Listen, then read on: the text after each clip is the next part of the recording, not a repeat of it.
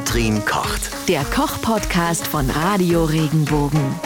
Habe ich doch was davon gehört, von gesundem Wein. Also irgendwie bin ich ein bisschen skeptisch, ob man davon gesund sprechen kann. Gibt es sowas, zu Recht, Katrin? Zu Recht. Ich weigere mich auch so ein bisschen von gesundem Wein zu sprechen. Wein besteht ja zu 80, 85 Prozent aus Wasser und dann je nachdem, wie viel, wie viel er oder wie lange er vergoren ist, 10 oder 8 bis 14, 15 Prozent Alkohol. Und dann ist Zucker, ein bisschen Zucker drin, Säuren, Farb- und Gerbstoffe, ein paar Eiweißverbindungen, aber natürlich auch ein paar Vitamine, Mineralstoffe und Spurenelemente. Und unter diesen kleinen Sachen befinden sich die sogenannten Polyphenole und die sind gesund. Wobei ich niemals von gesundem Wein sprechen würde, weil da halt Alkohol drin ist. Und wie jeder weiß, wenn es um Alkohol geht, ist eine Frage der Dosis. Ne? Und wenn man zu viel davon trinkt, ist dann alles Gute, was im Wein drin ist, aufgehoben. Weil ich also jetzt, ich glaube, das sind ja immer so, ja, es sind ja so zwei ähm, unterschiedliche Sachen, glaube ich. Einmal sagt man ja, sagen nicht irgendwie sogar ein paar Ärzte hätten gesagt, ein Glas Wein pro Tag wäre gesund. Also einmal die, äh, die oder also einmal die Aussage, Wein ist gesund und es gibt gesunde Weine. Erstmal jetzt vielleicht zu der Ja. Aussage, ist es gesund pro Tag ein Glas Wein zu trinken? Also zumindest ist es nicht schädlich, am Tag ein Glas Wein zu trinken. Man, man hat so gesagt, äh, wenn der Alkohol bei Frauen äh, unter 20 Gramm ist, bei Männern unter 30 Gramm, dann ist das okay. Das ist für Frauen äh, ein Glas Wein, für Männer ein Viertel, für Frauen also ein kleineres Glas. Und es ist auch so, wenn es um Kreislauf geht, um, um sag mal, Durchblutungsförderung, dann hilft das schon, das stimmt. Und wir haben ja, wie gesagt, auch diese Polyphenole da drin, die von den Traubenfarbstoffen äh, kommen. Und das sind natürliche Oxidantien, die, das haben wir ja immer wieder, sich an die freien Radikale ranmachen und, und das auch ein bisschen verbessern. Und wenn ich ähm, ab und zu mal so ein Glas Wein trinke, dann kann ich durchaus meine Gerinnungseigenschaften für das Blut verbessern und damit Gefahr von Thrombosen reduzieren, aber eben moderat. Und man sagt ja auch, dass der Rotwein angeblich gesünder, ich sage das jetzt in Anführungsstrichen ist, gesünder als der Weißwein, liegt aber daran, dass der Rotwein mehr von diesen Polyphenolen hat, weil ein roter Wein ja auf der Maische vergoren wird. Auf der Maische vergoren heißt, der Saft, der ausgequetschte Saft, bleibt zusammen mit der Traubenhaut noch ein paar Stunden oder gar Tage zusammen und dann geben diese Traubenwände ihre guten Bestandteile in den Wein ab. Und dadurch hat der Rotwein mehr Polyphenole. Und wenn wir jetzt zum Beispiel im Bereich der Nahrungsergänzungsmittel, wenn man da mal reinschaut, da gibt es richtig Produkte, die ausschließlich Polyphenole beinhalten oder zum Großteil Polyphenole beinhalten. Und äh, das wird richtig als Nahrungsergänzungsmittel für den Fang der freien Radikale angeboten. Also was machen die dann genau, diese Polyphenole? Die, du, ich bin kein, kein Chemiker, aber die docken sich da an und verhindern, dass sich äh, schädliche Zellen im Körper teilen können. Okay, also das heißt, das führt dann dazu, dass irgendwelche Studien sagen, ähm, das verhindert, dass man Krebs bekommt, zum Beispiel. Zum Beispiel. Wenn man jetzt Rotwein trinkt, okay. ja. Mhm.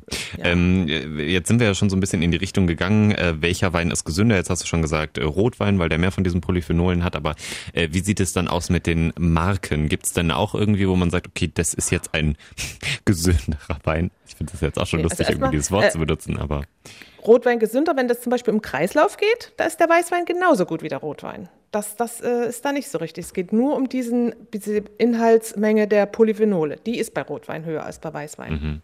Aber die Kreislaufwirkung ist bei beiden gleich. Aber ansonsten, wenn du jetzt, je nachdem, was für eine Rebsorte du hast, sind natürlich da marginale Unterschiede, aber das, glaube ich, macht es nicht aus. Also das ist wohl egal. dann wäre noch eine Frage, wie sieht das aus mit Bier? Gibt es da auch, äh, ist Bier auch gesund? Ja, man sagt ja immer, du hast Hopfen und Malz verloren, ne? Hopfen ist gesund, allerdings ist der im Bier so äh, in, in einer so kleinen Konzentration, dass man das auch nicht mehr gesund nennen kann. Aber ansonsten hat auch das Bier ätherische Öle, Mineralstoffe, Spurenelemente, die oder Vitamine, die aus der Gerste kommen und eben den Hopfen, der so ein bisschen beruhigend und stoffwechselanregend wirkt. Aber auch da ist Alkohol drin und es ist eine Frage der Dosis. Ein Bierchen am Tag macht sicher nichts, aber wenn man mehr trinkt, dann wird es problematisch. Das Problem ist ja immer, dass wenn man Alkohol trinkt, man Appetit bekommt. Dann, dann nimmt man mehr zu sich, als man vielleicht zugenommen hätte, wenn man nichts trinkt. Beim Bier ist es eine sehr gute Alternative, ein alkoholfreies Bier zu trinken, weil es neben dieser, neben viel Flüssigkeit dann eben auch die Mineralstoffe und Elektrolyte hat. Wird ja auch quasi fast als isotonisches Getränk angeboten, zum Beispiel so ein alkoholfreies Radler. Das sollen die Sportler trinken, weil sie dadurch sich Flüssigkeit und die Mineralstoffe zuführen, ohne Alkohol. Junge, Junge, du könntest ja eigentlich auch Werbung äh, machen für Bier. Also es ist ja, das überzeugt ah, mich jetzt viel mehr als so eine Bierwerbung. Ich bin überhaupt kein Biertrinker. Das, ja, aber wenn du es so, so aufzählst mit den Inhaltsstoffen ja, und so, das aber ist ja. Aber ich weiß das.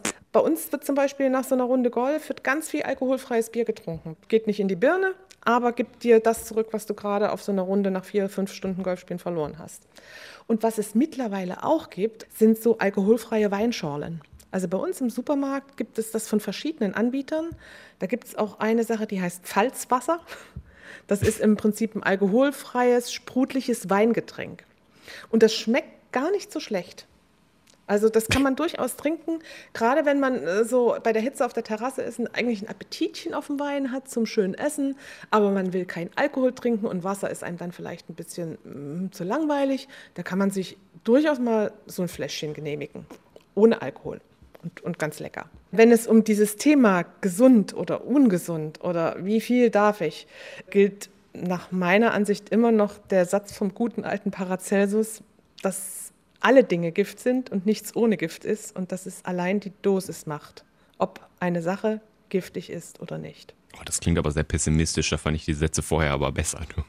Was Nein. da alles für Stoffe drin sind, die, die helfen und das ist, da kann man das immer schön begründen. Äh, ja. Das ist ja auch so, du kann, also. kannst dich ja auch mit Wasser umbringen, wenn du permanent Wasser trinkst. Ja, das stimmt, die Wasservergiftung und so. Ja, ja geht, geht ja auch. Und ja, Wasser ist bekanntermaßen gesund. Und äh, wir haben jetzt gelernt, äh, Rotwein oder Wein generell und Bier sogar auch in gewissen Maßen. Also wenn ihr noch äh, Gründe braucht, dann habt ihr jetzt hoffentlich äh, genug gefunden. Und äh, auch interessant auf jeden Fall mit dem, mit dem alkoholfreien äh, Getränk, dann mit den Getränken, dass das dann vielleicht nicht so appetitanregend ist. Also im nächsten Restaurant vielleicht einfach mal ausprobieren, ob man dann ein bisschen weniger isst. Gibt übrigens, das ist auch ein sehr positiver Trend, den ich vermerkt habe, mittlerweile in den Restaurants, die bisher immer eine Weinbegleitung angeboten haben. Das ist ja traditionell. Gibt es mittlerweile Restaurants, die eine alkoholfreie Begleitung anbieten. Und das finde ich toll, insbesondere für denjenigen, der fahren darf, dass man dann nicht nur schnödes Wasser trinkt, wobei es auch bei Wasser Riesenunterschiede gibt, aber dass die zum Beispiel auch mal mit einem Tee oder mit Saft oder mit irgendwas anderem versuchen, die Speisen, die sie gerade servieren, zu unterstreichen. Hm. Und das wertet die alkoholfreie Begleitung sehr auf. Wenn dir der Podcast gefallen hat, bewerte ihn bitte auf iTunes und schreib vielleicht einen Kommentar. Das hilft uns sichtbarer zu sein und den Podcast bekannter zu machen. Dankeschön.